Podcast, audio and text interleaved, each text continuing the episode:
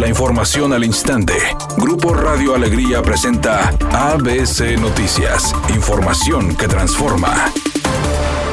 El secretario de Salud en el Estado, Manuel de la O, dio a conocer este viernes que se ligaron tres días de manera consecutiva con contagios a la baja, luego de que se registraron 1.708 nuevas infecciones, indicando que en las últimas 24 horas fallecieron 50 personas por complicaciones con este virus. Además, señaló que el avance de la tercera ola de COVID-19 en Nuevo León sigue afectando a pacientes más jóvenes, como es el caso de una mujer de 21 años de edad, quien falleció debido al virus poco después de dar a luz a su bebé, agregando que la joven no padecía de comorbilidades y estaba internada en un hospital del Instituto Mexicano del Seguro Social. Protección Civil informó a través de un comunicado de una falla eléctrica en la refinería de Pemex en Cadereyta, la cual se trabajó rápidamente para su reposición. Por su parte, Josué Domínguez de Pemex indicó que se tuvo el reporte de la falla, la cual ya fue restablecida, no dejando lesionados ni víctimas.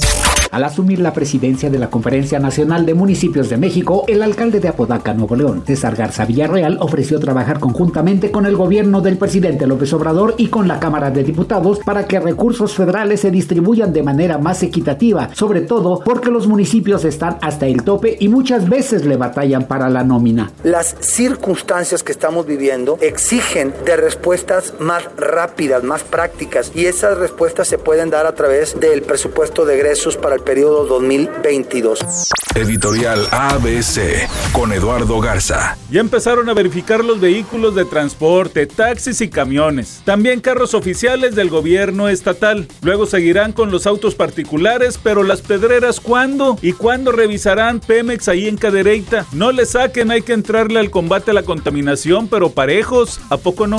De manera sorpresiva, el Manchester United anunció el regreso de Cristiano Ronaldo. El astro portugués vuelve con los Red Devils luego de 12 después de militar por el Real Madrid y la Juventus.